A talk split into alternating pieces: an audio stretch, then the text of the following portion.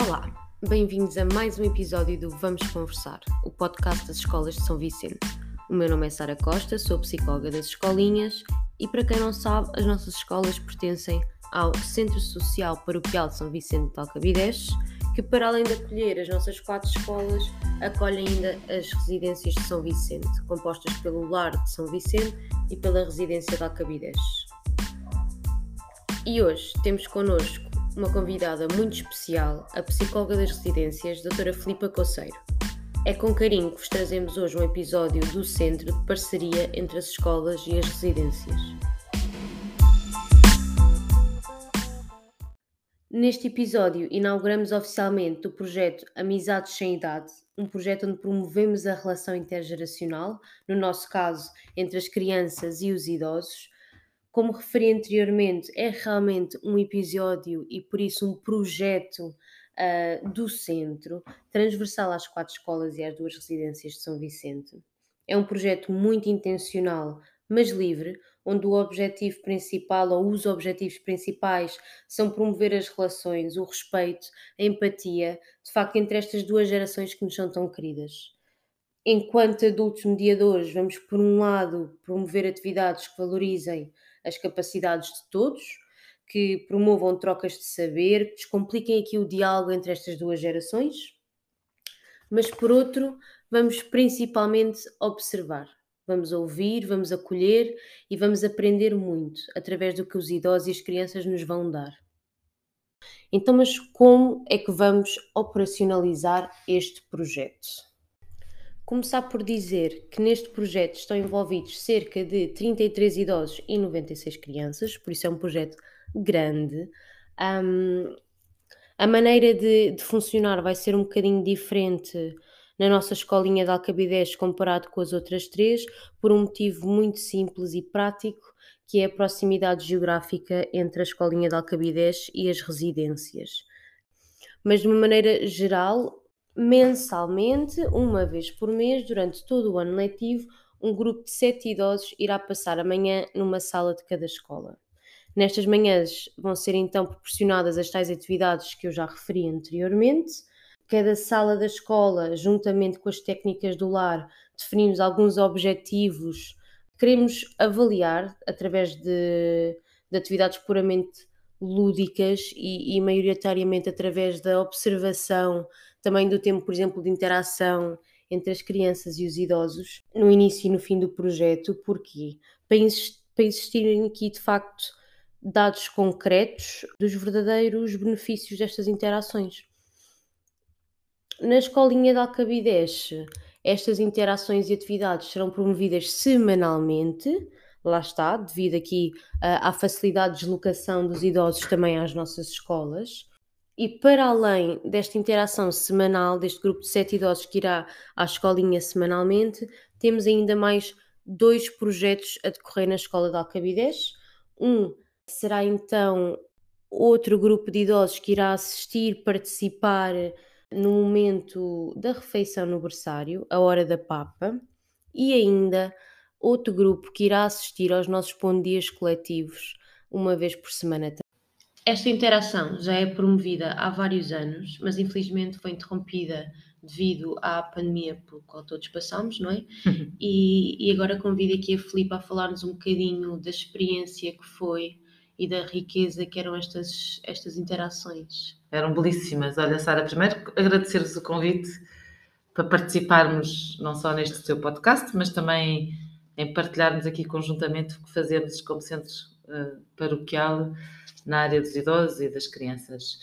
Um, nós temos vindo já, uh, antes da pandemia, tínhamos aqui algumas atividades de cariz intergeracional, porque acreditamos que traz aqui benefícios não só para as crianças que se ligam de uma forma mais próxima com os mais velhos, não é? E hoje em dia os mais velhos às vezes são muito afastados das crianças por vicissitudes da, do trabalho dos pais, da deslocação do, do, dos pais, e portanto aqui estamos já a falar numa, numa geração dos bisavós, já nem é dos avós, dos avós, não é? Temos aqui uma geração muito mais velha e portanto muitas vezes já não faz parte uh, das relações próximas das crianças.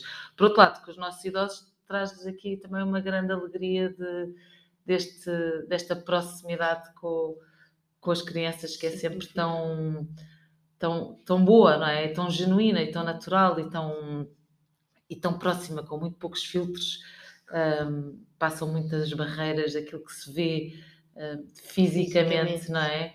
E, e ligam-se de facto assim uh, uns olhos doces, muitas vezes destes nossos idosos, ou um, momentos de, mais de ternura ou de riso. Ou de, é de facto uma comunicação muito, muito fácil, um, que às vezes não temos logo essa noção, mas quando experimentamos e temos este privilégio de ver estas atividades. De mediar, não é? E de, de observar. É, é. Uh, como tu também, também dizias, uh, que uma vez numa conversa. Uh, que era de facto é um privilégio podermos mediar e estar é neste, neste, nestes momentos. E, e, portanto, era uma atividade que já acontecia antes da pandemia, um, mas agora estamos também ávidos de voltar a poder relançar e desta forma tão, tão mais estruturada, não é? Porque com as escolas todas. Exato, transversal às quatro escolas. Exatamente. Claro, com uma relação de maior proximidade aqui em Alcabidez, porque geograficamente estamos do outro lado da rua, é não é?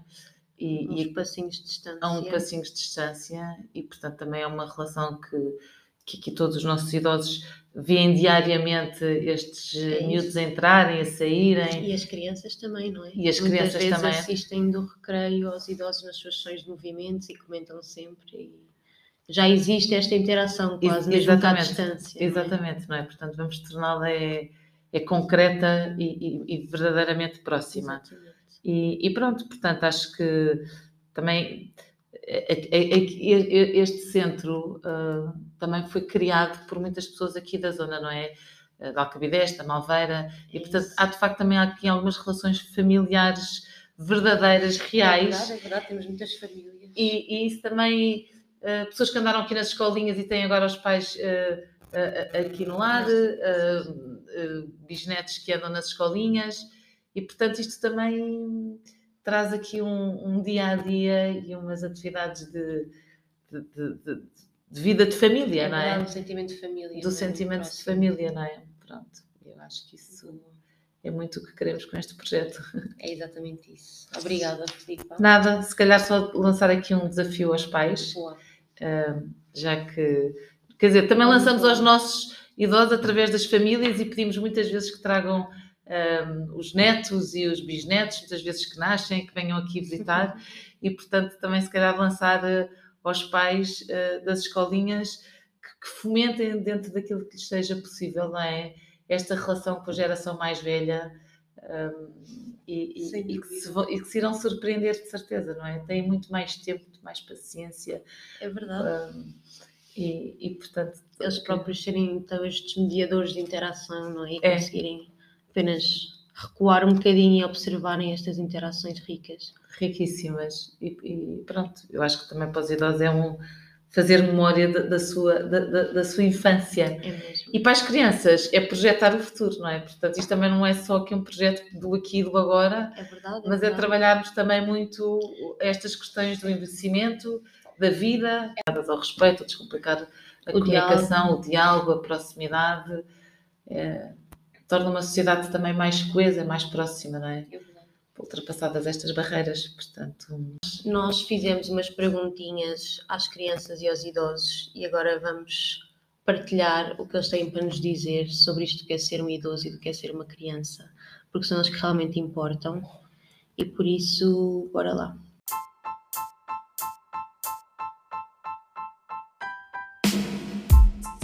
Tu sabes o que é que é um idoso? Não. Só posso, só posso fazer as perguntas que eu sei. o que é que é ser idoso? Olha, é uma desgraça. Para mim é uma desgraça. É um prazer, ser velho é um prazer. Não é um desgosto, né? A gente chegar a este ponto e vencer na vida os problemas, eh, tudo que ao longo dos 81 anos que eu passei, e que agora e Deus tem-me acompanhado, tem-me ajudado, porque tenho tido muitos problemas. Se não fosse Deus que me desse uma mãozinha, é nele que eu confio. Por isso, é assim. Como é que tu achas que os idosos brincam? eh, brinca com a gente. O que é que brincas mais com o avô? Brincamos com mata-moscas. Criança, tive uma, uma infância muito bonita. Boa tarde. Boa tarde, senhora. Eh, Tive o carinho da minha mãe, tive, tive tudo.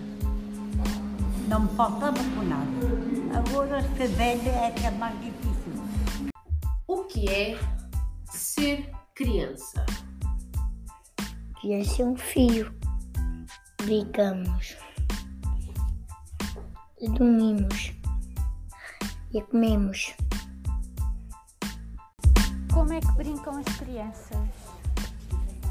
Ah, As, as crianças, ah, como é que brincam? Elas brincam com, com os brinquedos que lhe dão. Hoje, principalmente, brincam com os brinquedos que lhe dão. No, no meu tempo, a gente brincava com os brinquedos que fazia. O que é ser criança? Hum.